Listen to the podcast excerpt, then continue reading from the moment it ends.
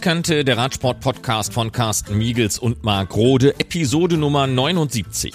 Die Windkante in Kooperation mit Radsportnews.com. In Episode Nummer 28 haben wir euch Hans-Peter Durst vorgestellt. Hans-Peter ist erfolgreicher Parasportler, mehrfacher Weltmeister im Einzelzeitfahren und Straßenrennen, Paralympics-Medaillengewinner und Doppelgoldmedaillengewinner von Rio de Janeiro 2016.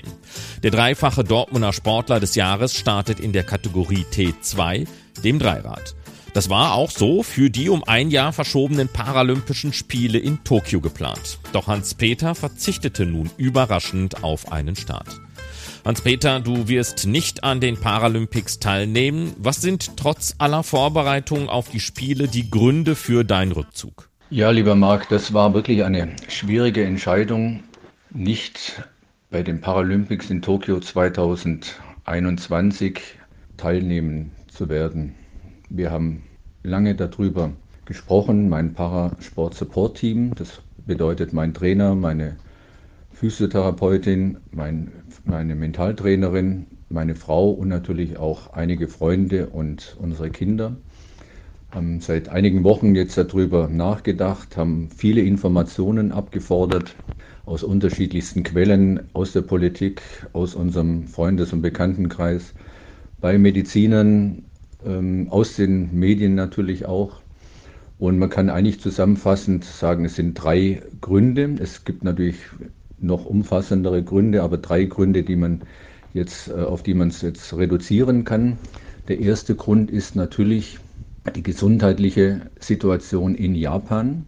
Das heißt, dort sind die Intensivstationen im Moment noch voll. Japan hat den Notstand äh, ausgerufen seit mehreren Wochen, haben ihn am 11. Mai nochmal verlängert. Bis zum 31. Mai zunächst haben zusätzlich nochmal vier Präfekturen, also ähnlich wie bei uns vielleicht Landkreise, dazugenommen, die auch nochmal unter die Notstandsverordnungen gegeben. Der, der IOC hat mehr oder weniger verlangt von, dem, von der Regierung Japans aus dem äh, ledierten Gesundheitssystem Mediziner, Fachkräfte, medizinisches Fachpersonal und Equipment, medizinisches Equipment abzustellen für die Olympischen Spiele zunächst und dann später auch bei den Paralympics. Dagegen gibt es Proteste, es gibt ähm, Hilfeschreie, kann man fast sagen, von Medizinern, die äh, die Dinge gemacht haben. Das heißt, diese Woche war sogar am 18. eine Demonstration, die sollte eigentlich persönlich in Anwesenheit von Dr. Bach sein, der eigentlich nach Hiroshima fliegen wollte. Am 18. dort an einem Fackelübergabetermin in Hiroshima teilnehmen. Und da wollten die Mediziner, das heißt also ein, ein Vertreter des Gesundheitssystems, Herrn Dr. Bach, äh, eine Petition übergeben, dass zu dieser Zeit keinesfalls Mediziner, medizinisches Personal oder medizinisches Equipment abgegeben werden kann, weil das Gesundheitssystem in Japan jetzt schon aus allen Löchern ächzt oder wie sagt man da, also die sind einfach überlastet, deutlich überlastet, seit Monaten keinen freien Tag mehr. Und ähm, das ist ein aus meiner Sicht verantwortungsloser, unhaltbarer Zustand. Vor allem vor dem Hintergrund auch, dass Dr. Bach, auch Alfons Hörmann vom IOC und DOSB ähm, dieses Wissen haben, aber das nicht transparent, ähm, insbesondere uns Athleten, übermittelt haben. Da schließe ich natürlich auch unseren Präsidenten vom DBS mit ein, von dem wir eben auch solche Informationen überhaupt nicht bekommen. Ähm, und von daher ist es also einer der ersten Beweggründe, die gesundheitliche Situation in Japan. Einen zweiten Punkt kann man nennen, der Respekt vor dem Gastgeberland. Es gibt seit Monaten immer wiederkehrende Umfragen, die mit dem gleichen Ergebnis zwischen 70 und die letzte Umfrage sogar über 80 Prozent aussagen, dass die heimische Bevölkerung, die Japaner, also das Gastgeberland der Olympischen Spiele und der Paralympics, für eine Verschiebung, für eine nochmalige Verschiebung auf 22 oder eben äh, für eine konsequente Absage der Spiele sind. Und das ist nichts Rassistisches gegen uns Langnasen, sondern es ist einfach die Angst vor weiteren Folgen, vor weiteren Lockdowns, vor weiteren Notfallprogrammen, die in Japan äh, auch die Ökonomie natürlich extrem äh, runterfahren. Also das ist einfach mein Respekt vor der Bevölkerung. Und ähm, gerade die Asiaten sind ja ein Volk voller Respekt. Also Respekt ist dort ein ganz, ganz hohes Gut, ein ganz hoher Wert. Und wenn man da, wie Alfons Hörmann einfach äh, jetzt vor kurzem in einer Sitzung sagte, es geht nicht darum, ob die Spiele stattfinden, es geht nur noch darum, wie wir, das heißt also wir, IOC, in dem Falle DOSB dann auch, die Spiele durchführen. Es wird überhaupt nicht auf die Befindlichkeiten der japanischen Bevölkerung Rücksicht genommen. Und der, der, mein dritter Punkt, mein dritter Schwerpunkt, sagen wir mal so, ist ein kleines Zeichen der Solidarität. Wie die meisten wissen, war ich früher mal in meinem ersten Leben Geschäftsführer einer Brauerei, habe also mit Getränke, Getränkeindustrie, Getränkehandel zu tun gehabt. Meine Frau kommt aus der Hotellerie, das heißt also, wir haben sehr viele Freunde, Bekannte, die in diesen Bereichen noch heute arbeiten, selbstständig sind ähm, und wirklich um Existenzen kämpfen. Die kleineren Getränkefachgroßhändler, auch die großen natürlich, Hotels, Gaststätten, ähm, Menschen, die Veranstaltungen in dem Bereich gemacht haben. Heute sagt man modern Eventveranstalter, Leute, die Kultur machen. Ähm, also wir haben so viele Freunde, die wirklich täglich um ihre Existenz kämpfen, die in der Flut der Dokumentation um Anträge, damit sie wenigstens ein wenig Ausfallgeld kriegen, fast verzweifeln. Und da kann ich aus meinem Lebensverständnis meiner Werte, auch meiner christlichen Werte, jetzt nicht einfach nach Tokio fahren, in ein Hochinzidenzgebiet und da fröhliche Bilder nach Deutschland posten, weil das ist natürlich die Absicht auch unseres Verbandes und der Kommunikation, dass wir natürlich dann auch, wenn wir dort starten und natürlich, wenn wir dort auch erfolgreich sein wollen und werden, ähm, dass wir dann natürlich auch lustige, fröhliche Bilder senden und die hier in Deutschland verbreiten. Und da bin ich im Moment absolut nicht bereit. Das passt nicht. Das heißt also Fazit, im Moment ist nicht die Zeit für fröhliche Sportspiele, Weltspiele des Sports in Japan, weil die Welt ganz andere Sorgen hat, sowohl gesundheitliche als auch ökonomische. Tut dir das denn nicht echt weh? Vor allem, weil es auch deine letzten Paralympics, vermutlich deine letzten deiner Karriere gewesen wären? Oh, lieber Marc, ja, das ist eine Frage. Natürlich tut es weh. Am vergangenen Montag, das heißt am 17., als noch 100 Tage zum Paralympics waren, das sollte eigentlich ein besonderer Freudentag für mich werden, weil wir jetzt mittlerweile nahezu fünf Jahre auf dieses Großereignis im Sport auf die Paralympics in Tokio 2021 hingearbeitet haben. Mein Erfolgstrainer Robert Pawlowski, meine Sportpsychologin und Mentaltrainerin Grit Moschke, mein Physiotherapeut Tesfaldeze Michael, meine Frau, ich nenne sie immer gerne meine Parasport-Support-Heldin, weil sie mich eben in diesen ganzen Jahren immer fährt, betreut, äh, auch meine medizinischen Einschränkungen äh, kennt und die immer ausgleicht. Also das sind, und wir haben uns unglaublich drauf gefreut. Und wie du schon richtig sagst, sollten es ja auch die letzten Paralympics sein und damit auch mein letztes offizielles Rennen für den Deutschen Behindertensportbund sein. Am Montag, das darf ich dir verraten und natürlich auch den Zuhörern hier bei Windkante, wollte ich eigentlich gar nicht aufstehen morgens. Ich wollte einfach die Bettdecke über mir lassen und alles, was jetzt kommt, über mich hinwegziehen lassen. Aber natürlich muss man sich dann auch den Dingen stellen und ich bin noch heute unglaublich überrascht, das sage ich wirklich ganz ehrlich, unglaublich überrascht, dass mich wirklich nur positive, respektvolle, auch motivierende Reaktionen erreicht haben.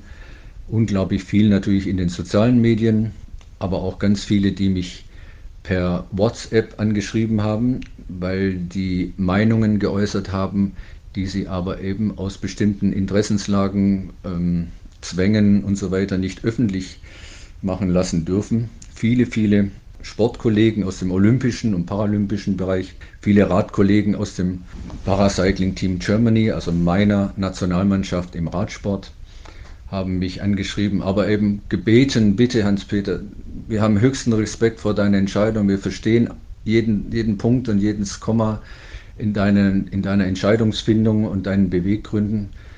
Aber du weißt ja, ne? und dann bitte mach's nicht äh, öffentlich, sprich nicht mit dem DBS oder mit dem Bundestrainer darüber. Ähm, was mir eben auch wichtig war in, dieser, in diesen Reaktionen, dass auch die im Sport mir wichtigen Personen, weil es eben meine Verbände, Vereine, ähm, Verantwortlichen sind, auch da kein einziger, keine einzige negative Reaktion kam.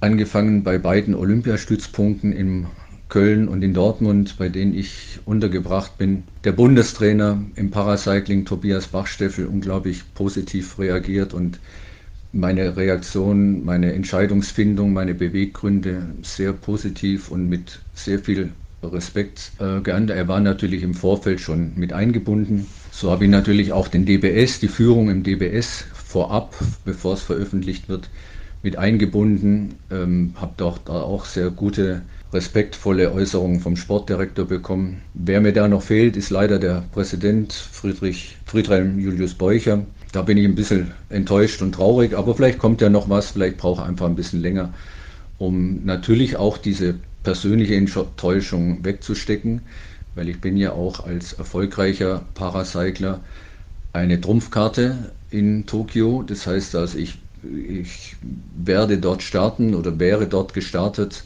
mit einer guten Medaillenchance. Und das ist ja für Verbände dann auch immer wichtig, auch in den nachgelagerten Situationen, wenn es um Verteilung von Geldern geht und so weiter.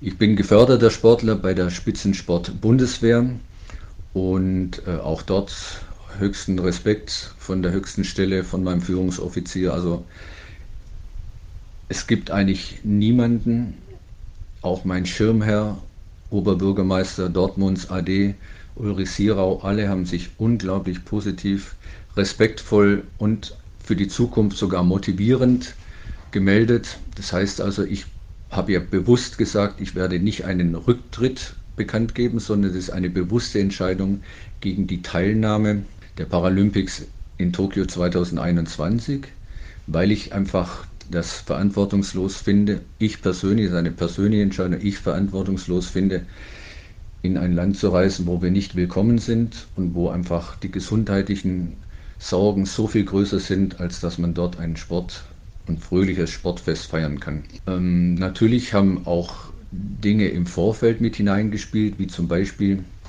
die Aussage von der langjährigen Sportausschussvorsitzenden im Deutschen Bundestag, Frau Dagmar Freitag, die schon vor einigen Tagen gesagt hat, es ist absolut verantwortungslos, diese Spiele stattfinden zu lassen.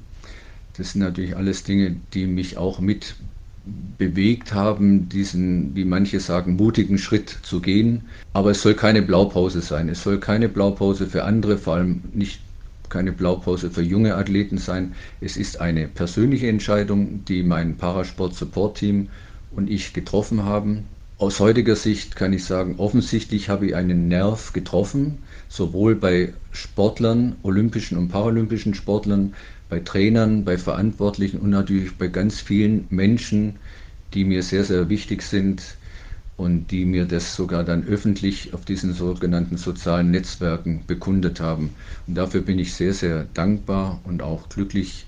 Es hätte ja auch ganz anders kommen können, dass meine Entscheidung anders aufgenommen wurde und es gibt Sicherheit, äh, mit, es gibt mit Sicherheit auch Menschen, die das ganz anders sehen.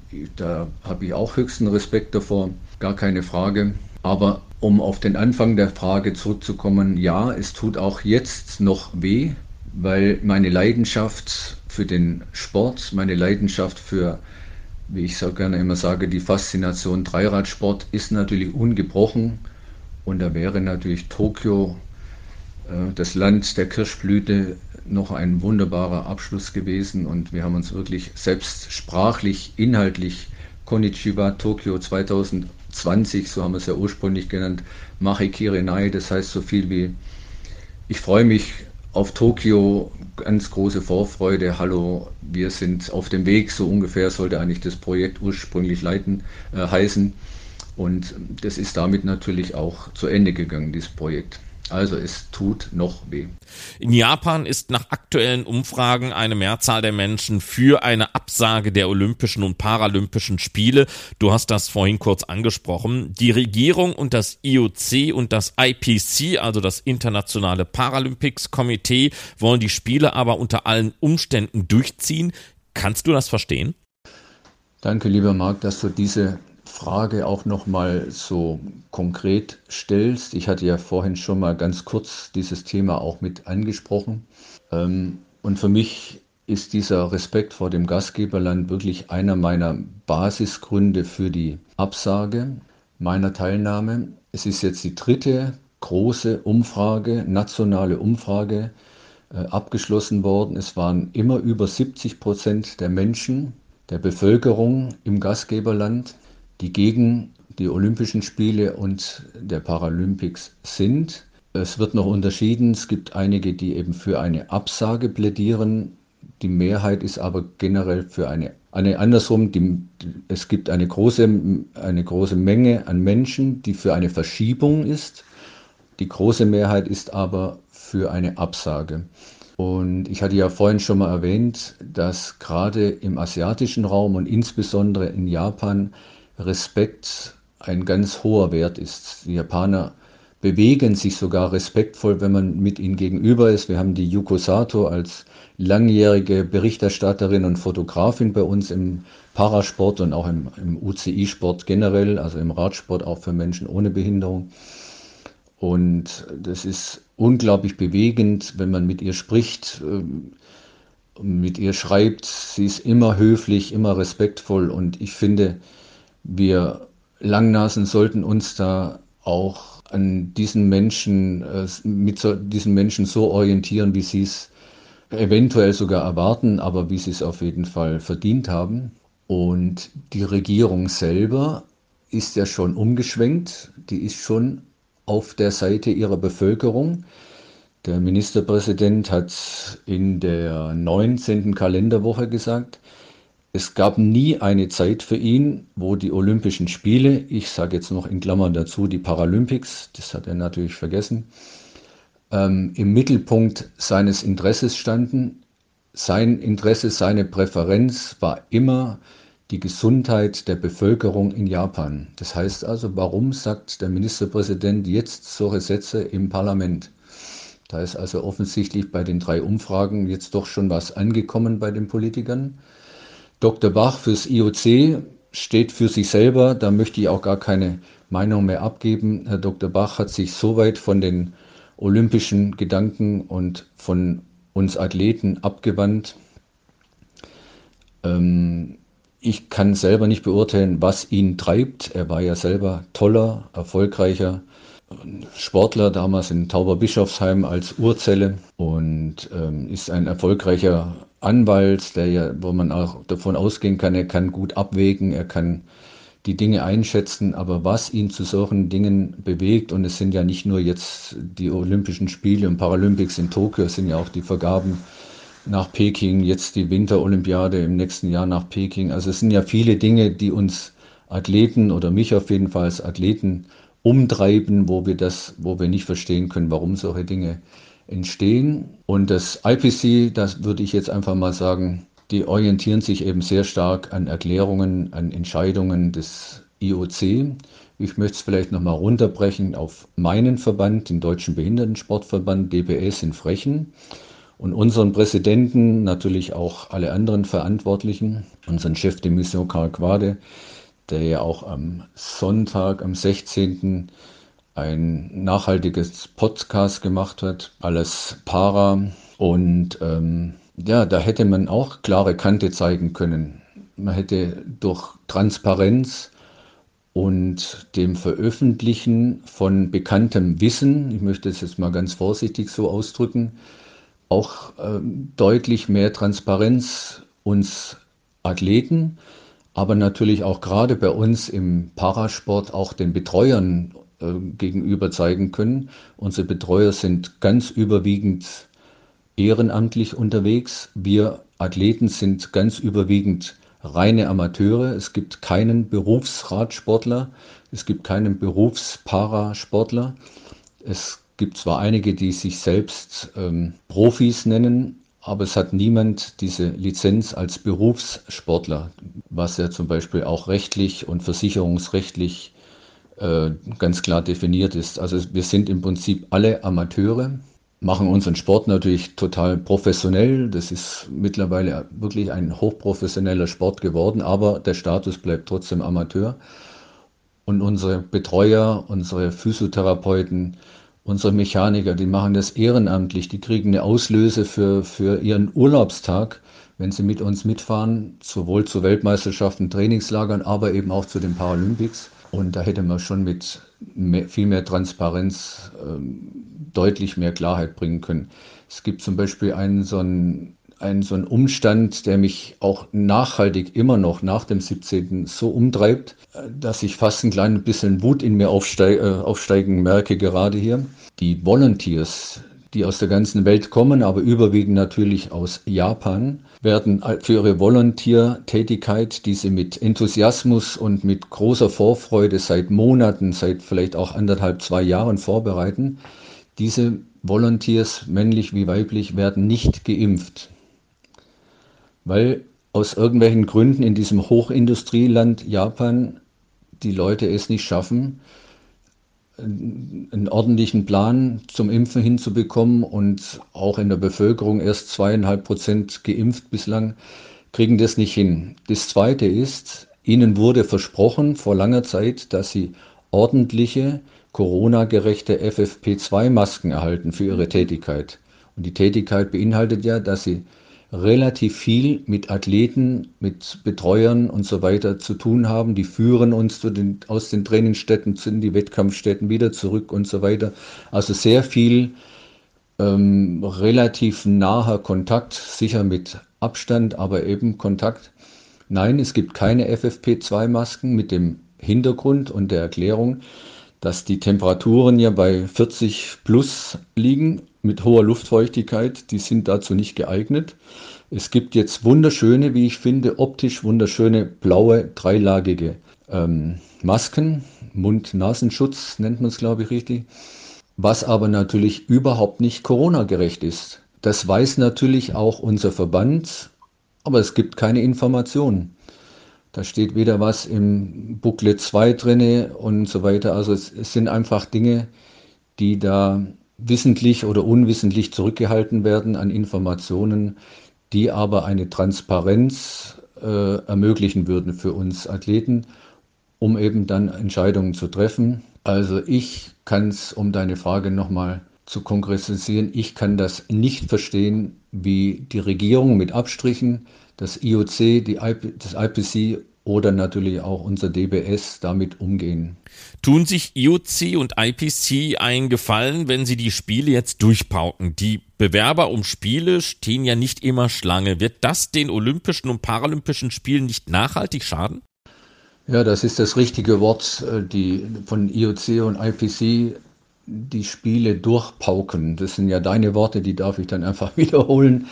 Ich muss ja als Athlet dann auch ein wenig sportkonform mich ausdrücken, aber das ist genau das richtige Ding. Die werden jetzt auf Verderb und Verdeih oder wie das heißt, ähm, durchgepaukt, wobei ich einen hohen Funktionär vielleicht nicht namentlich erwähnen darf, aber mit seinen Worten, der Drops ist noch lange nicht gelutscht.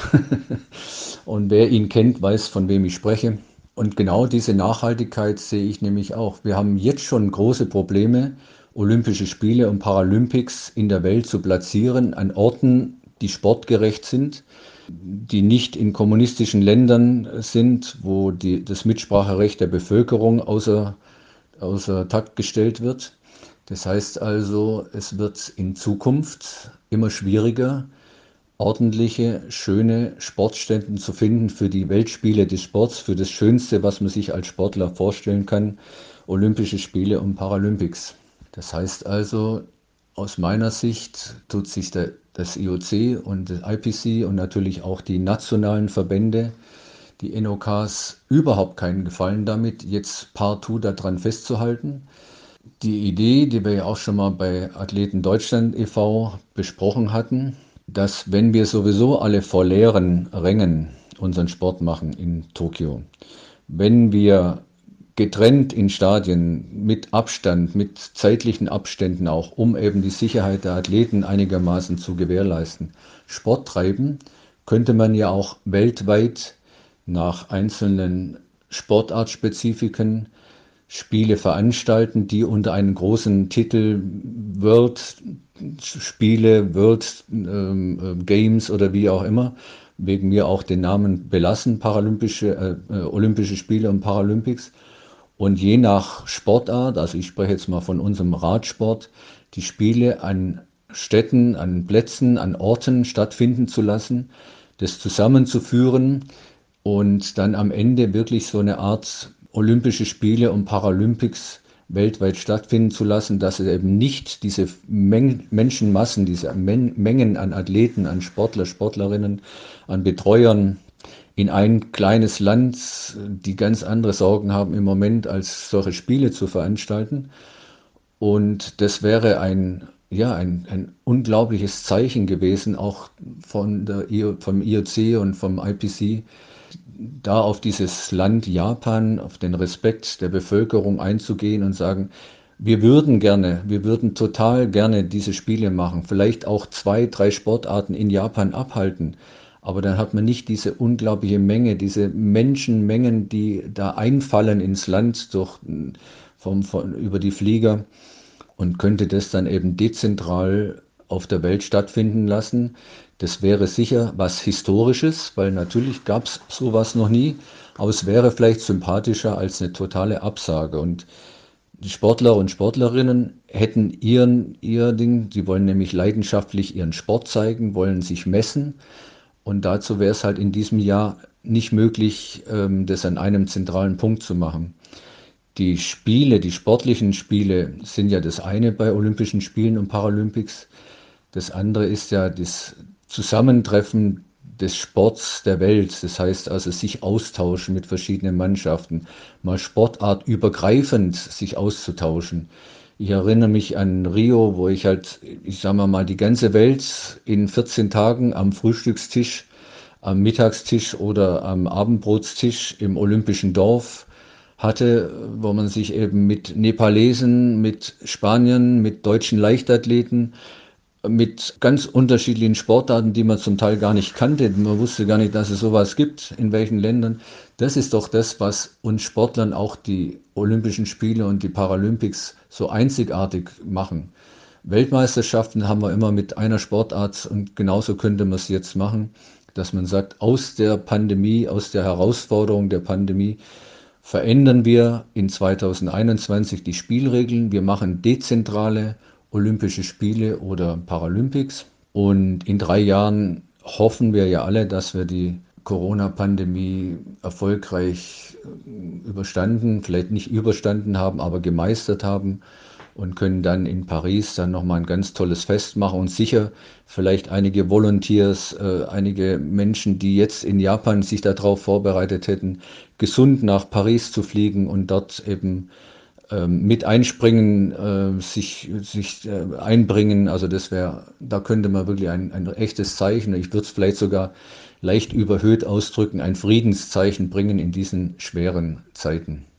Wünschst du dir mehrmündige Sportler, die sich, wie du, gegen eine Teilnahme aussprechen, um vielleicht auch mal ein Statement zu geben? Denn ohne die Sportler wird es ja nicht gehen. Ja, lieber Marc, das ist natürlich jetzt wieder so eine One-Million-Dollar-Frage. Also meine Entscheidung ähm, ist eine persönliche Entscheidung, die ich mit meinen Vertrauten entschieden habe, getroffen habe. Im Vorfeld mich natürlich breit bei Freunden, bei Vertrauten, bei Verbandspräsidenten, bei Politikern, bei Medizinern erkundigt habe, um Informationen zu bekommen, um eben ein Meinungsbild auch abzufragen. Auch im Ausland haben wir sehr viel telefoniert. Aber es soll keine, keine, keine Empfehlung sein. Also der Präsident des Landessportbunds in NRW hat gesagt, es ist nicht unbedingt eine nachahmenswerte Entscheidung, aber eine Entscheidung, die höchsten Respekt verdient. So möchte ich es eigentlich auch sehen. Ähm, es ist keine Entscheidung, die ich, die wir getroffen haben, um anderen Sportlern da eine Empfehlung zu geben.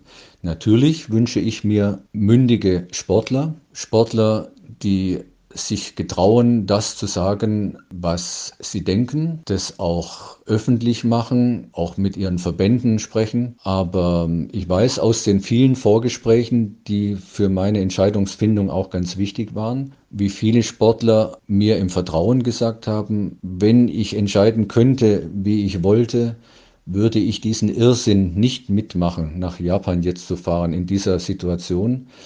Aber da geht es oft eben natürlich um ganz andere Interessen, zum Teil auch finanzielle Interessen. Ähm, wobei wir da auch schon eine, einen Lösungsansatz gehabt hätten, dass wir sagen, es schwirrt so viel Geld im Moment, so viele Milliarden an Euro, Dollar, britisch Pfund durch die Welt, dass es überhaupt kein Thema gewesen wäre, bei einer konkreten Absage oder auch Verschiebung Verdienstausfälle, finanzielle Ausfälle den Sportlern ähm, über, über den Staat, also über Steuergelder natürlich, über das Innenministerium oder Bundesministerium der Verteidigung oder wie auch immer das dann am Ende geregelt wird, entweder pauschal äh, eine, einen Abschlag zu zahlen oder vielleicht sogar errechneten Abschlag nach Nachweisen, was jemand der eine hat, vielleicht seine, seine, seine Dienstzeit reduziert, dadurch weniger Geld. Der andere ist, kommt ein Jahr später in Beruf, weil er nach dem Studienabschluss oder Ausbildungsabschluss später in Beruf geht.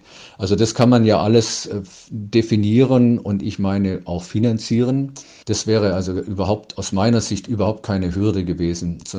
Die Gesundheit sollte das, das, das Prä sein, die muss im Mittelpunkt stehen und äh, das Finanzielle, da hätte ich überhaupt keine Sorgen, dass bei den Milliarden, die im Moment an, an Unterstützung in ganz vielen Bereichen ähm, wenn man alleine sieht, wie man die, das Staatsunternehmen ja mittlerweile fast Lufthansa unterstützt, da, hätte, da wären auch ein paar Millionchen für Sportler drin gewesen. Das ist überhaupt keine Frage.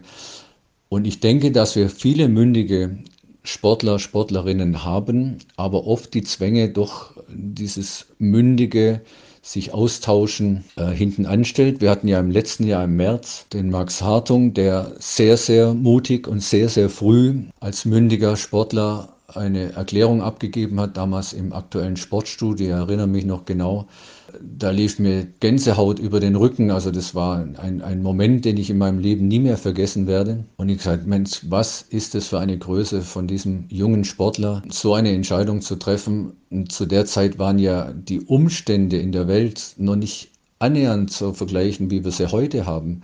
Er hat eine Entscheidung getroffen in einem, in einem Umfeld, was deutlich besser war, sowohl in, in, in, gesundheitlicher Hinsicht als auch in ökonomischer Hinsicht und hat so früh diese Haltung bewiesen. Also das ist, zollt mir heute noch Respekt und macht mir immer noch Gänsehaut. Heute sollte es eigentlich möglich sein, dass diese Entscheidung nicht die mündigen Sportler treffen sollten, sondern dass die Verantwortlichen, die Funktionäre, die Verbandspräsidenten in den, in den höchsten Gremien, die sollten uns eigentlich, uns Sportlern, diese Entscheidung abnehmen und einfach auch ihrem Herzen äh, aus ihrem Herzen entscheiden. Und ich glaube, jeder, jeder weiß eigentlich, dass diese Spiele nicht verantwortbar sind. Es geht eigentlich jetzt wahrscheinlich nur noch darum, wie man sie ordentlich entweder durchführt und äh, mit geschlossenen Augen durchzieht, mit allen Risiken, die dahinter sind, oder dass man eben eine Lösung findet, wie man die, ja, aus Dr. Bachs Sicht wahrscheinlich die finanziellen Folgen äh, in den Griff bekommt. Aber für uns Sportler sollte dies überhaupt kein Thema sein. Wir wollen unseren Sport machen und einen finanziellen Ausgleich für abgesagte Spiele aus diesen Gründen in dieser Corona-Pandemie, das ist also, ich sage mal, das sind Peanuts in dem, was da draußen im Moment gerade abgeht. Hoffst du darauf, dass die Spiele vielleicht dann doch auch noch abgesagt werden? Also ich hoffe natürlich nicht, dass die Spiele, Olympischen Spiele und Paralympics abgesagt werden, sondern ich vertraue einfach darauf, dass die richtigen Entscheidungen getroffen werden. Äh, hoffen auf eine Absage wäre aus meiner Sicht ja negativ, mhm. sondern die Argumente müssen entscheiden, die Sicherheit muss entscheiden, die Sicherheit für Gesundheit und Leben unserer Athleten, Betreuer der Menschen in Japan, die ja nicht weglaufen können, wenn wir kommen. Und natürlich auch der Respekt vor der Bevölkerung. Wenn die, die Sportler aus Angst vor weiteren Folgen nicht im Land haben wollen, sollte man die richtigen Schlüsse daraus ziehen. Aber ich hoffe natürlich nicht, sondern die Hoffnung wäre eher andersrum, dass der liebe Gott irgendwie die Pandemie hinwegziehen lässt und die Welt wieder in ein Gleichgewicht, in eine Balance kommt mit ordentlichen Werten und die, dass die Spiele stattfinden können. Dann wäre ich natürlich jetzt durch meine Absage hinten dran, aber dann würde ich mit dieser Entscheidung trotzdem gut leben können. Ähm, nein, ich hoffe nicht, dass sie abgesagt werden, sondern ich hoffe einfach auf Vernunft, auf Solidarität und auf die richtige Entscheidung der Verantwortlichen, sowohl in der Politik, in der Sportpolitik und die verantwortlichen Gremien, die da mitentscheiden können.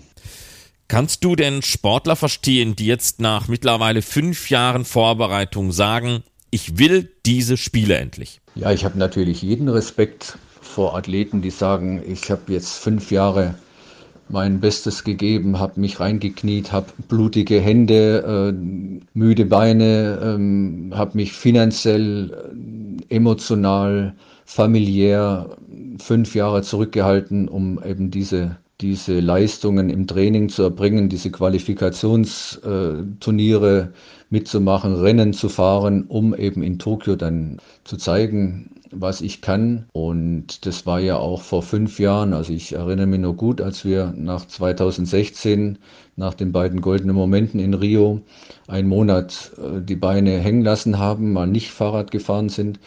Und danach ging das ja sofort los. Und da war natürlich zum einen die Vorfreude auf neuerliche sportliche Wettkämpfe, vielleicht wieder mit schönen Momenten, mit erfolgreichen Momenten, aber es war ja auch wieder diese unglaubliche, fast noch größere Vorfreude auf sportliche ähm, Wettkämpfe in, im, im Umfeld wieder mit den Sportlern, Sportlerinnen aus der ganzen Welt, mit auch anderen, äh, sagen wir mal, Partnern und Förderern, die mitfahren, im Deutschen Haus eine schöne Sause machen, wenn es gut gegangen ist, oder sich trösten lassen, wenn es nicht gut gegangen ist, mit anderen Ländern in Austausch sein, Kultur auszutauschen, Trikots zu tauschen mit, mit äh, Menschen, die sich an unserem Sport erfreuen oder die, gegen die man gerade gefahren ist und im Nachklang wird dann das Trikot getauscht. Also das sind ja die Dinge, die für mich und für ganz, ganz, ganz, ganz viele Athletinnen und Athleten diese Weltspiele ausmachen. Das ist ja das Sportübergreifend mal am Ruhetag, am Trainingsruhetag in die Basketballhalle zu gehen und den Basketballerinnen und Basketballern beim Turnier zuzugucken, mal ins Leichtathletikstadion zu gehen und dort Wettkämpfe zu beobachten. Ich gehe unglaublich gerne zum Beispiel auch in die, in die Schwimmhalle in, in, um, um dort eben spannende Schwimmwettbewerbe zu sehen. Also es, das ist ja das Schöne, was wir sonst bei Weltmeisterschaften, deutschen Meisterschaften, Europameisterschaften nie haben, sondern wir sind ja dann immer im Sportkessel, wir sind sportspezifisch, in meinem Fall eben Radsport. Das ist ja das Besondere, dass man sich dort austauschen kann, andere Sportarten beobachten kann, mit diesen Sportlern über ihre Befindlichkeiten sprechen kann.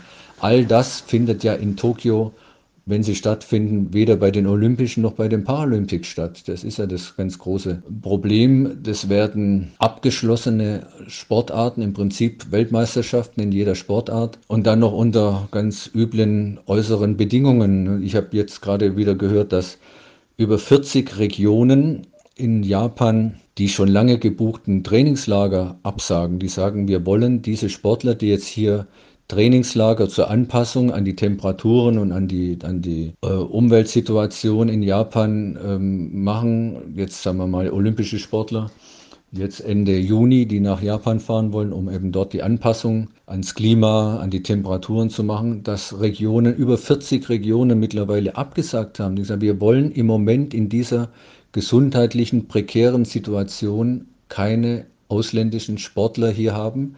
All das sind doch Umstände, die wir alle nicht wollen. Aber ich kann es trotzdem verstehen, wenn Sportler, jüngere oder mittleren Alters oder auch ältere, erfahrene Sportler sagen, es ist vielleicht meine letzte Chance, äh, nochmal daran teilzunehmen. Ich möchte die Dinge unbedingt und ich gehe das Risiko ein.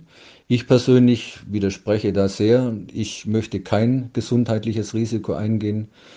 Wir hatten das Thema jetzt gerade, wir hatten einen Weltcup in Ostende, einen Paracycling-Weltcup und unser Verband hat äh, aus Vorsorge und aus Verantwortung unser Team, unser Paracycling Team Germany abgesagt, hat also die Teilnahme, ähm, hat uns nicht entsendet zur Teilnahme, so heißt es, glaube ich, richtig. Und da waren natürlich in so Konferenzen, die wir im Vorfeld hatten mit dem Bundestrainer, kamen dann auch Stimmen und wurden lauter und lauter. Ähm, wer im Sport erfolgreich sein muss, der muss auch bereit sein, gesundheitliches Risiko einzugehen. Und da muss ich sagen, da fällt mir jegliches Verständnis. Also Sport ist eine schönste Nebensache der Welt. Wir als Parasportler machen das auch noch als Amateure. Wir verdienen kein Geld damit. Wir kriegen Förderungen, um unseren Sport durchführen zu können, aber da kann, da kann man nicht davon leben. Ähm, auch im olympischen Sport gibt es ganz wenige, die wirklich davon leben können. Ich denke mal hier an unseren Deutschlandachter, alles Jungs, die jeden Tag zwei Trainingseinheiten neben Studium, Familie, Ausbildung, Beruf haben.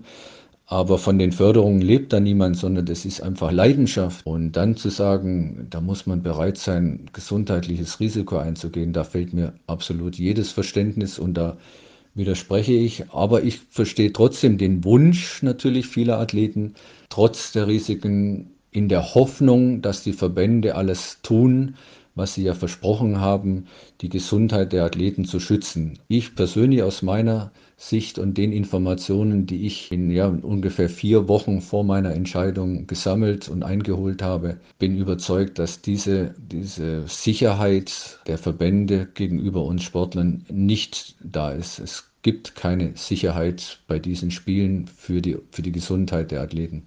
Nun haben wir hier in Deutschland die Neiddebatten in Sachen Impfen. Deutsche Sportler sollen vor den Spielen auch geimpft nach Tokio reisen. Kannst du verstehen, dass viele Menschen nicht verstehen können, dass Sportler in der Impfreihenfolge bevorzugt werden? Ja, der Impfneid, das wird bestimmt das Sport, äh, das Wort des Jahres und nicht nur bezogen auf den Sport. Ähm, ja, also wir haben bei Athleten Deutschland auch klar uns ausgesprochen gegen eine Priorisierung der Sportler.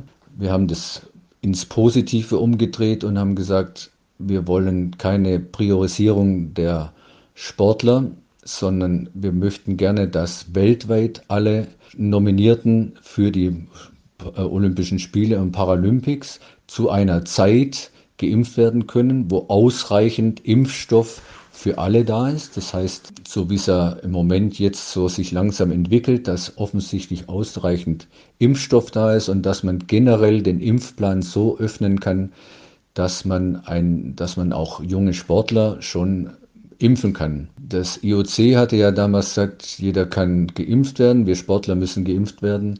Dann hatte ich im März ja schon mich geäußert als sogenannter mündiger Sportler, um dein Wort von vorhin nochmal aufzunehmen und hatte gesagt, das ist absolut unfair und nicht gleichwertig, wenn Länder wie Deutschland, England, Israel, Australien früh geimpft werden und Länder wie Äthiopien, Ghana, Kenia und so weiter nicht geimpft werden können, weil die das Geld nicht haben. Und hat ja Dr. Bach dann etwas ähm, irritiert, also auf jeden Fall auf mich irritierend befremdlich geantwortet, ja, da gibt es ja in China einen Impfstoff, der ist zwar kaum zugelassen, in ganz vielen Ländern nicht zugelassen, aber der ist billig und den können, ja, den können wir an alle Sportler dann verteilen. Das ist natürlich absolut unterirdisch gewesen. So möchte ich nicht Sport treiben. Und ich hatte ja dann gefordert, dass man eben gleichwertigen Impfstoff für alle nominierten Sportler bekommt, ist ja dann jetzt vor circa 14 Tagen, hat BioNTech, insbesondere Pfizer in Amerika, gesagt, das kriegen wir hin. Und jetzt ist es so, dass also jeder, der möchte, kann mit einem guten Impfstoff von Pfizer BioNTech, was jetzt nicht heißt, dass andere Impfstoffe nicht gut sind, aber der ist eben der erprobteste Impfstoff im Moment, äh, geimpft werden kann im Vorfeld für die Olympischen Spiele und Paralympics. Aber die, der zweite, die zweite Einschränkung ist natürlich nur dann, wenn für alle, die impfwillig sind, auch ausreichend Impfstoff da ist. Und ich denke, dann ist es in der Bevölkerung schon so, dass wenn für alle Impfstoff da ist, dass auch für die Sportler, die ja Deutschland auch bei Olympischen Spielen und Paralympics bei Weltmeisterschaften vertreten, mit der deutschen Fahne, der deutschen Nationalhymne, wenn es gut gegangen ist, oder beim Einlauf, ähm, dass da schon gewisses Verständnis da ist. Im Moment, denke ich, gibt es Länder, die lehnen es ab. Aber hier in Deutschland ist es, glaube ich, mittlerweile so, weil eben auch das Gefühl da ist, es ist ausreichend Impfstoff da, dass da schon ein gewisses Verständnis da ist, dass die Sportler auch geimpft werden können im Vorfeld der Olympischen Spiele und Paralympics. Wir hätten hier bei uns in der Rhein-Ruhr-Region eine gute Chance gehabt, die Spiele 2032 nach Deutschland zu holen. Das IOC hat sich dafür entschieden, jetzt Brisbane den roten Teppich auszurollen. Wie hast du das beobachtet? Ja, als leidenschaftlicher Mensch, der nun seit fast 40 Jahren im Rhein-Ruhr-Gebiet wohnt, mitten in Westfalen, im Herzen Westfalens in Dortmund, ähm, ist diese Entscheidung überhaupt nicht nachzuvollziehen. Ich bin auch in einem Ausschuss mit drin, wo wir für die Spiele 32 an Rhein und Ruhr ja, Vorbereitungen schon getroffen haben. Ähm, ich weiß, wie, wie die Sportstätten, wie die einzelnen Orte äh, gefiebert haben, wie sie sich vorbereitet haben. Die Infrastruktur hier an Rhein und Ruhr ist perfekt. Man könnte dann ähm, da noch die Sahnehäubchen drauf machen, zum Beispiel ein gut funktionierendes Bahnsystem noch zu, also dass man wirklich die Wettkampfstätten noch etwas besser, noch engmaschiger verzahnt mit Straßenbahn und Zug. Natürlich auch die, für die, die, die Radschnellwege, die ja schon überall jetzt entstehen an Metallstücken die hätte man da wunderbar mit einbinden können. Dass also wirklich auch ein nachhaltiges Verkehrskonzept hier auf relativ guten, vorbereiteten Gelände ist. Die Menschen hier in Rhein und Ruhr fiebern sowas entgegen. Das sind von Natur aus sportbegeisterte Menschen, Menschen, die man mit sowas echt begeistern kann.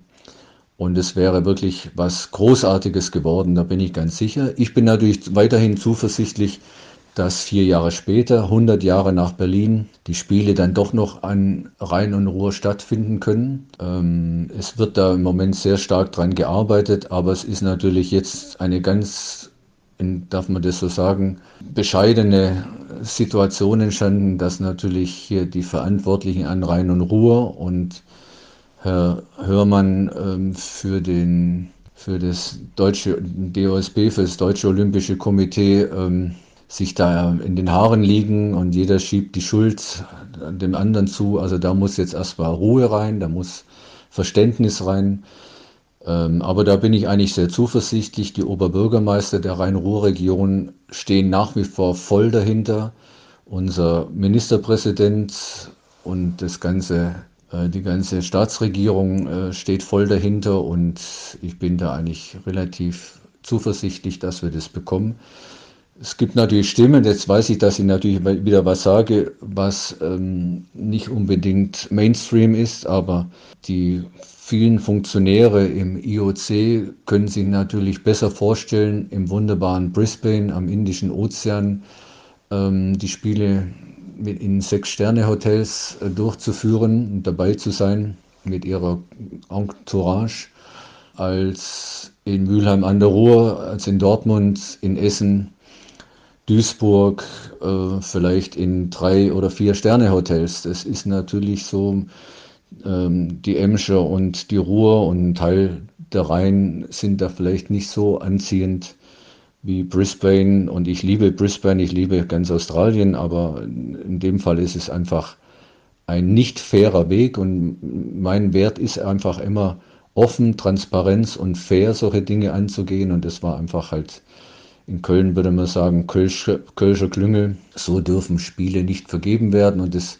was wir oben ja schon mal hatten, das macht natürlich immer, das macht es immer schwieriger, natürlich Spiele, Olympische Spiele und Paralympics an gute Orte zu vergeben, weil man merkt, es geht eigentlich im, unterm Strich immer um Geld und um Klüngel und um, ja, andere Worte darf ich jetzt im Moment nicht sagen. also ich finde es grauslig und absolut unverdient für unsere wunderbare Rhein-Ruhr-Region. Und es hätte ja nicht nur die Rhein-Ruhr-Region, sondern es hätte ja ausgestrahlt auf ganz Deutschland. Also ich finde es auch ungerecht gegenüber Deutschland. 2032 wären wir dran gewesen. Aber wie gesagt, positiv denken. Ich denke, wir haben eine sehr, sehr, sehr, sehr gute Chance, die Spiele an Rhein-Ruhr 2036 als Gastgeber zu veranstalten. Olympia Paralympics und Deutschland, das geht seit München 1972 in aller Regelmäßigkeit schief. Anläufe hatte es genug gegeben, unter anderem mit Leipzig für 2012, mit München und den Winterspielen für 2018. Was machen wir in Deutschland falsch? Ja, natürlich ist die Vergabe Olympischer Spiele und Paralympics ein Geldgeschäft und da eignen sich natürlich Länder besser, wo man mit der Regierung und den nationalen Komitees auf kurzen Dienstwegen Dinge klar machen kann, ohne die Bevölkerung mit einzubinden.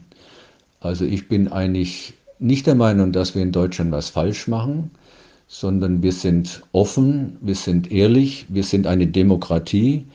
Wir besprechen Dinge in Deutschland mit der Bevölkerung mit den Menschen, die ja auch vor Ort dann, wenn Olympische Spiele an einen zentralen Ort gegeben werden, wie es damals zum Beispiel jetzt München und Garmisch war. Ähm, natürlich sind es aus meiner Sicht, aus sportlicher Sicht vertane Chancen, weil München und Garmisch, die hätten richtig geile Spiele veranstaltet.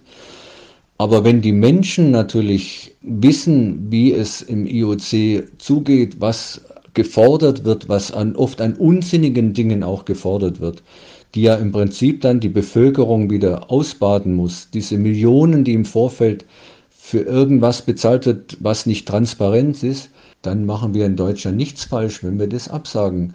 Wir müssen die Bevölkerung mitnehmen, wir müssen die Menschen, die an diesen Orten leben, begeistern, wir müssen sie in alle Entscheidungen mit einbinden.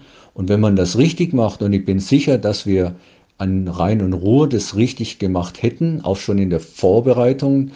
Von Herrn Mons hat es perfekt gemacht, wie er die Leute mitgenommen hat, wie er äh, Gremien äh, und, und Konferenzen und jetzt auch mit den, mit den Finals und so weiter, wo man, wo wir zeigen an Rhein und Ruhr, dass wir das können. Und auch München hätte das perfekt gekonnt mit Garmisch. Also das wäre wunderbar geworden. Aber ich würde nicht sagen, dass wir was falsch machen, sondern das Nicht-Richtige kommt aus dem IOC, dass ähm, dieser Giganti Gigantismus, ähm, diese Kontrolle über alles, dass das eben Veranstalter abschreckt und natürlich damit auch Bürgerbefragungen und sowas dann eben negativ ausgehen lässt. Kein Tokio 2020 plus eins für dich. Ist die Karriere jetzt beendet oder gibt es noch Ziele? Lieber Marc, ja, das ist ähm, die falsche Frage am richtigen Ort, weil hier kann ich es natürlich wunderbar klarstellen. Windkante, Offenheit und Klärung dieser Frage.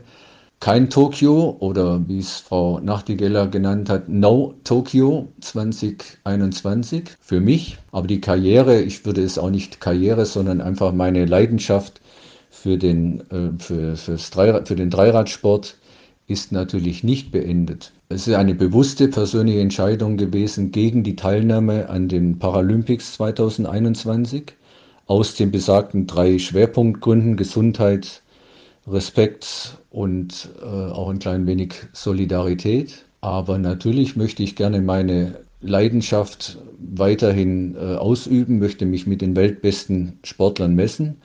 Da ist, wenn Corona-gerechtes durchführbar ist, schon der nächste Termin steht fest. Ich bereite mich auch wunderbar mit Robert Pawlowski und meinem Parasport-Support-Team bereits darauf vor. Am 3.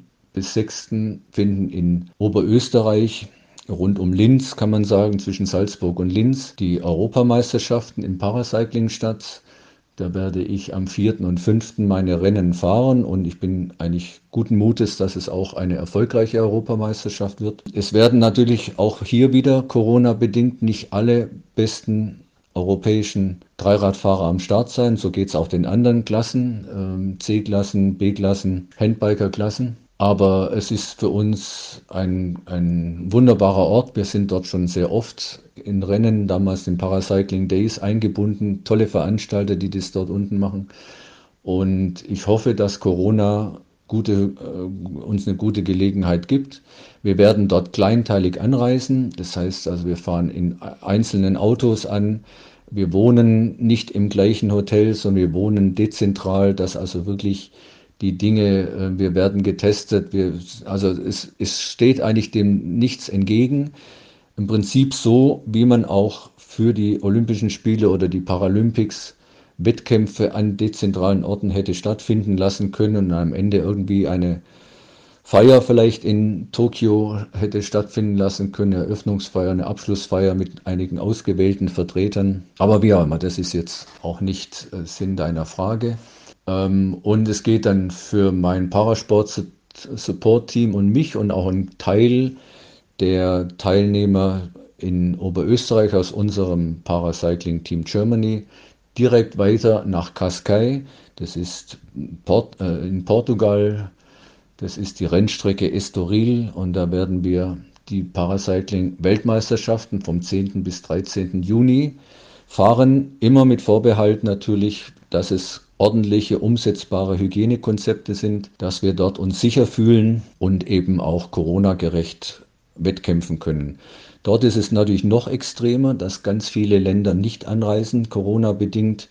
Meine Weltmeister aus den USA sind nicht dabei, die, meine Freundin und Weltmeisterin aus Australien, der, der dritte der letztenjährigen Weltmeisterschaften aus Neuseeland, die dürfen alle nicht reisen. Das ist einfach ein Riesenproblem.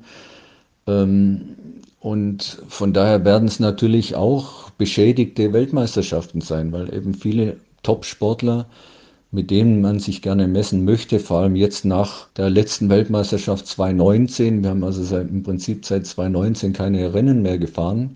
Hätte man sich einfach nochmal wunderbar messen können, aber wird so nicht der Fall sein. Und ich habe mit allen diesen Verbänden, mit den, mit den Paracycling-Trainern, mit den Athleten intensiven Austausch und regelmäßigen Kontakt. Die sind alle sehr, sehr traurig, aber sie, das sind halt die Bedingungen der Länder, die die Athleten da nicht reisen lassen. Also von daher, meine Karriere ist nicht beendet, wenn du das so nennen möchtest, Karriere. Und ich werde sicher in 2022 einige ausgewählte Wettkämpfe fahren, wenn die Bedingungen dann sicher auch schon etwas besser sind. Und würde mich natürlich enorm freuen, wenn wir in Deutschland die geplanten beiden Rennen ähm, einmal bei Cologne Classics natürlich in Köln wieder fahren können. Ein wunderbares inklusives Rennen, oft auch verbunden mit den deutschen Meisterschaften für uns Paracycler. Meine Freunde in Elsach, ein, sagen wir mal, fast der Ursprung meines, meiner Radsportkarriere, äh, weil mein Entdecker und Edelhelfer aus der Region kommt, aus Katzenmoos in Elsach im schönen Elstal bei Freiburg. Wir haben dort seit Jahren tolle Rennen absolviert und Klaus Holzer und sein Team hat sich beworben für den Weltcup Anfang Mai 2022. Er ist zugesagt worden und das wäre natürlich auch nochmal ein wunderbares Rennen und alles andere steht offen. Es gibt ein Lied, ein Song von Udo Jürgens mit 66 Jahren, da fängt das Leben an. Mit 66 Jahren könnte ich zum Beispiel in Paris auf der Champs-Élysées einen schönen paralympischen Sprint im Paracycling-Rennen machen. So einfach als Idee in der Stadt der Liebe. Also man soll nie, nie sagen, diese Entscheidung Tokio war jetzt einfach eine bewusste Entscheidung gegen die Teilnahme an diesen Spielen, die aus meiner Sicht absolut nicht verantwortbar sind. Was wirst du denn nach deiner aktiven sportlichen Karriere auf diesem Niveau machen? Ja gut, die, die Zukunft ist ja noch ein wenig nach vorne geschoben, weil ich, wie gesagt, ja mit Tokio nicht meine sportliche Laufbahn beenden möchte, sondern ich möchte auch zeigen, jetzt nochmal bei den Europameisterschaften und Weltmeisterschaften, dass ich körperlich topfit bin, dass ich also, dass es nicht eine versteckte Absage ähm, Tokio ist, weil der Durst nicht auf dem Niveau ist, wie er sich am wohlsten fühlt und eben vorne auch ähm, Podiumschancen hat. Ähm, aber natürlich ist ähm, in meinem Alter auch schon Gedanken, sind natürlich eine Menge Gedanken auch schon an weitergehende Schritte. Also ich bin ja hier im Radsportverband in NRW schon eingebunden als, als Parabeauftragter. Ich bin in vielen Inklusionsbereichen eingebunden. Ich bin äh, Botschafter für ganz, aus meiner Sicht ganz wichtige Stiftungen, die natürlich auch mit meinem, mit meiner Person zusammenhängen. Ähm, so bin ich eben bei Save My Brain, das heißt also für Kopfverletzungen, für zentrale Nervensysteme, für Schädel-Hirn-Verletzungen Botschafter und bin da aktiv in Aufklärung, in, in, Aktionen, die eben, sagen wir mal, das Ziel haben, auch jungen Menschen oder jedem Mensch, der auf dem Fahrrad, auf dem Roller, auf dem Tretroller sitzt, Überzeugungsarbeit zu leisten, dass eben ein Helm äh, die Sicherheit deutlich erhöht Und ich bin viel in Reha-Kliniken, neurologischen Kliniken unterwegs, darf dort meine Lebensgeschichte erzählen, mit dem Hintergrund Mut zu machen, Motivation zu verbreiten, dass es auch nach einem schweren Schädelhirntrauma weitergehen kann. Bei mir war es eben der Sport, bei anderen ist es dann vielleicht ein Handwerk, ein, die Kunst, die Musik. Also da gibt es ja vielfältige Möglichkeiten. Und ich werde sicher meine Erfahrung irgendwo mit einbringen. Ich bin schon in einem großen Projekt für fairere Klassifizierungen, dem Delphi-Projekt, was in Schweden von einer Universität durchgeführt wird, die zum Ziel haben, unsere Klassifizierungen im Paracycling deutlich fairer und transparenter zu machen. Und da bringe ich natürlich meine langjährige Erfahrung mit ein, was mir auch unglaublich Freude macht, vor allem mit diesen jungen Studenten zusammenzuarbeiten. Das ist wirklich auch sehr erquickend auch natürlich auch. Und ähm, so, wer mich kennt, weiß natürlich, dass ich gerne im Bereich Radsport oder Paracycling dann Aufgaben übernehmen möchte, entweder in der Klassifizierung oder im Kommissärsbereich, vielleicht auch im Trainerbereich, aber da eher in der Nachwuchssichtung. Mein Trainerschein habe ich natürlich schon, würde da, aber das, das lasse ich einfach in Ruhe auf mich zukommen. Ich habe ja wunderbare Berater, am Olympiastützpunkt, ähm, auch am, äh, beim Landessportverband in NRW erfahrene Menschen, die mich kennen und die auch wissen, wo sie mich am besten einsetzen können. Das ist ja auch was Wichtiges. Das kann man oft selber in der, im Spiegel gar nicht erkennen, für was man eigentlich geeignet ist. Aber zum Beispiel der Leistungssportdirektor in NRW beim Landessportverband, Michael Scharf, kennt mich sehr gut er weiß, wo ich nicht gut bin und er weiß aber auch, wo er mich gut einsetzen kann. Und das setzen wir uns einfach mal zur, zur richtigen Zeit hin und eruieren die Dinge, die auf mich zukommen könnten. Und ich bin auch zuversichtlich, dass ich meine Erfahrungen weitergeben kann. Und wer natürlich meine Leidenschaft und Hobby auch kennt, ich könnte mir auch ganz gut vorstellen, mal so als Experte wie Jens Vogt oder Rolf Aldag an, an der Seite von Carsten oder dir zu sitzen. Das wäre natürlich schon mal was ganz, ganz Tolles. Aber Hans-Peter, so eine letzte Frage noch. Wo siehst du den paralympischen Radsport für Paris 2024 aus deutscher Sicht?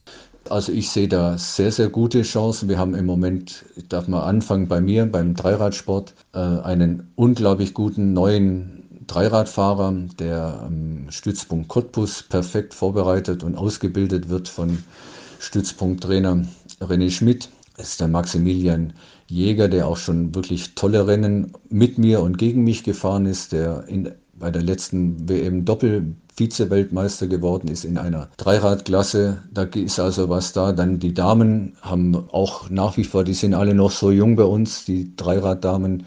Die können alle noch richtig zuschlagen. Ähm, in anderen Klassen wird auch sehr gute Sichtungsarbeit gemacht, insbesondere auch am Stützpunkt Cottbus durch eben besagten René Schmidt und auch, auch äh, sein Team dort vor Ort. Ähm, da wird also richtig gute Arbeit gemacht, sowohl im Tandem-Bereich, im Handbike-Bereich, auch unser Co-Trainer, Bundes, Bundestrainer ähm, Erik Reichel ist da in, in wirklich sehr, sehr guter Arbeit. Wir haben, wir holen uns immer wieder Athleten auch aus den olympischen Bereichen, aus dem Radsport, die dann zum Beispiel als Piloten auf den Tandems fahren. Es wird in anderen Landesteilen gute Nachwuchsarbeit gemacht. Es ist natürlich trotzdem immer ein klein bisschen Zufallsprodukt, weil wir ja überwiegend mit Menschen arbeiten im Parasport, die erst eine Erkrankung oder einen Unfall haben müssen. Es kommen ja ganz wenige Athleten aus, der, aus dem Bereich, dass sie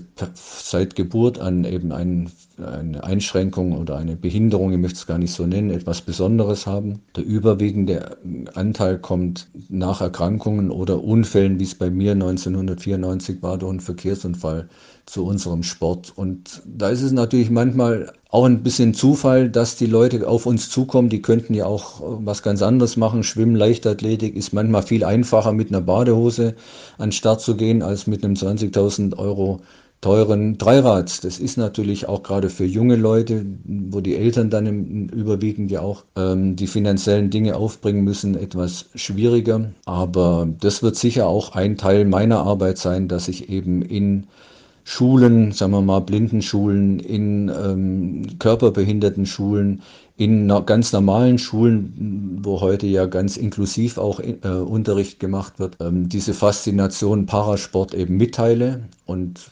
natürlich verbunden mit der Hoffnung, dass es auch für den Paracycling-Sport, für den paralympischen Radsport ähm, einige ähm, Menschen gibt, die dann zu uns kommen. Aber wenn es dann, wenn ich die Leidenschaft für den Sport entfachen kann und die gehen nach zur Leichtathletik, zum Boccia oder zum Schwimmen, dann bin ich genauso glücklich. Also ich sehe da gute Chancen auch in Paris Paris 2024. Und ob dann mit Wolfgang Sacher oder mit mir oder mit uns beiden und im Team von jungen, engagierten, motivierten Radsportlern, das lassen wir mal heute dahingestellt. Ich freue mich auf jeden Fall jetzt erstmal auf die Europameisterschaften, auf die Weltmeisterschaften. Ich freue mich auf 2022 und freue mich natürlich dann ganz unabhängig davon auf irgendeine Art Paris 2024. Und jetzt möchte ich zum Schluss eben noch sagen, ich freue mich natürlich auf Tokio 2024, äh, 2021 und freue mich darauf, dass die richtigen Entscheidungen von den richtigen Menschen für Tokio 2021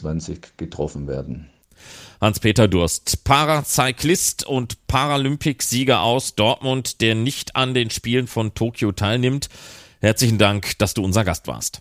Euch nochmal vielen Dank. Es war wie immer sehr erquicklich mit euch, sehr lustig auch. Vielen Dank und ich hoffe, dass ich so den ein oder anderen Erhellung geben konnte, was in Bezug auf diese Absage, meine Entscheidung der Absage bei den Paralympics in Tokio 2021 ausgemacht hat.